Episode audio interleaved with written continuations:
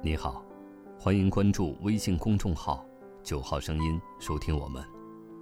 感谢来到九号声音的时光路径。今天与您分享：一缕烟火应浮生。茶是中国人开门七件事之一。中国自古就有柴米油盐酱醋茶之说。茶的历史源远流长。央视纪录频道关于茶的纪录片《茶：一片树叶的故事》，用诗一般的语言和影像，讲述了茶的历史和发展，阐释了茶所蕴含的厚重文化。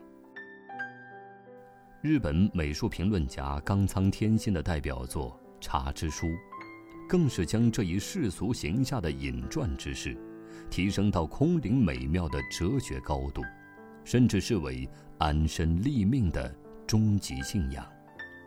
可以说，茶不只是一片树叶，更是一种生活，一种信仰，一种人与天地自然相互交融的诗情画意。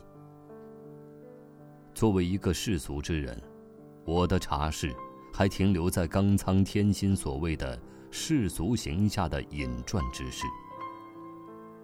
每天喝茶是雷打不动的，茶不论好坏，不分季节，有什么茶喝什么茶，且都是玻璃杯或瓷杯冲泡，继而牛饮之。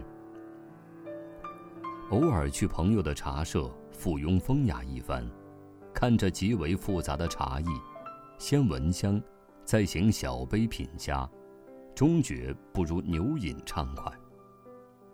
我的茶室，将来终究还是风雅不起的。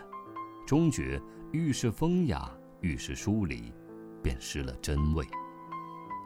倘若说起自认为风雅的茶室和经历，我始终忘怀不了故乡西海固的罐罐茶。那已经逐渐被人们所淡忘，淹没于时代变迁中的烟火浮生。喝罐罐茶。是西海固农人们冬日里最为闲散的消闲方式，成就了农人们的罐罐茶沙龙。火炉、黑铁罐、粗砖茶、白砂糖、馍馍，就是组成这农家罐罐茶沙龙的五件家事。罐罐茶不是一年四季都有，只有在秋收结束、来年春耕之前的这段日子。才是它闪亮登场的时候。进入秋末冬初，才会架起炉子生起火，而只有这时，才能在火炉上用铁罐子熬茶。相对来说，喝罐罐茶的日子，也是农人们一年中最为清闲的日子。秋收结束，这一年也有个交代了，不用下地干活，最舒服的事情，就是在屋子里。熬罐罐茶喝。农人的罐罐茶是从早上开始的，黎明即起，火炉也烧得红亮，将砖茶砸开敲碎，放进罐罐里。罐罐一般是用吃完八宝粥的罐子，或者是暖水瓶的铝盖子做的，在罐罐的脖子上，用铁丝捆扎一圈再伸出一个长长的把儿，把儿的尾巴上。绕一个小圆环，便于挂在炉筒上或者墙上，待用时取下即可。放入碎茶后，有些人要加点白糖，因为砖茶价廉，质地粗糙，味苦而涩，加入白糖会更易入口。倘若再加一两枚红枣，那绝对是锦上添花，非常奢侈的事情。山里是没有自来水的，熬茶的水全是从山沟沟里冒出来的泉水，甘甜凛冽。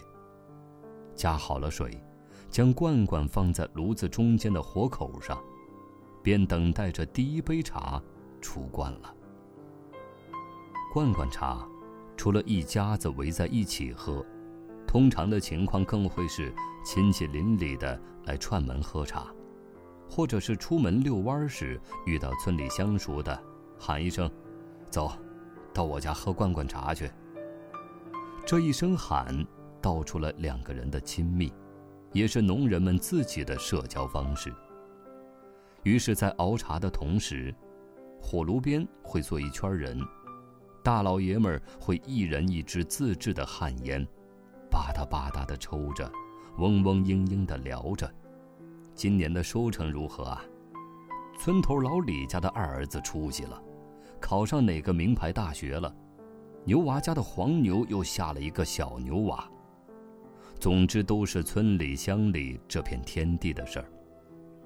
罐罐茶咕嘟咕嘟的呜咽着，似乎也在参与着人们的谈话。放在火炉边缘的白馍馍，也慢慢烤得黄灿灿的。屋子里烟熏火燎的。环绕着憨厚的乡音和淳朴的笑声。罐罐里的茶水烧得滚烫，扑到了罐罐外面，洒在炉子上，茶水滋滋作响。第一罐茶好了。第一罐茶要先倒给屋子里的长者或者是客人，然后才能给众人分饮。掰开烤好的馍馍，馍香四溢，咬一口馍。呷一口茶，人间美味，莫过于此。倘若在喝罐罐茶的早晨，老天爷在洋洋洒洒的降一场冬雪，就更好不过了。窗外，纷纷扬扬的雪花缓缓地落着；窗内，罐罐茶在火炉子上咕嘟咕嘟地熬着。彼时。烟火映照着一屋子人的欢声笑语，茶香和馍香，看顾着人们的味蕾。这情境，犹如一幅动人的画卷，书写着天地间最为朴实的人们的烟火浮生。这情境，更是罐罐茶赐予农人们的最为珍贵的礼物。罐罐茶，看似粗陋。着实风雅，在那最为简陋的茶炊饮馔中，蕴含着最为真实和朴素的情感。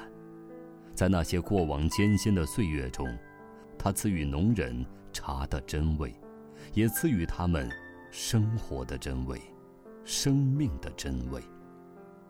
他用一缕烟火茶香，陪伴着人们走向春天。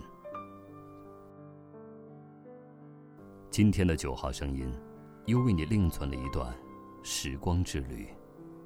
晚安。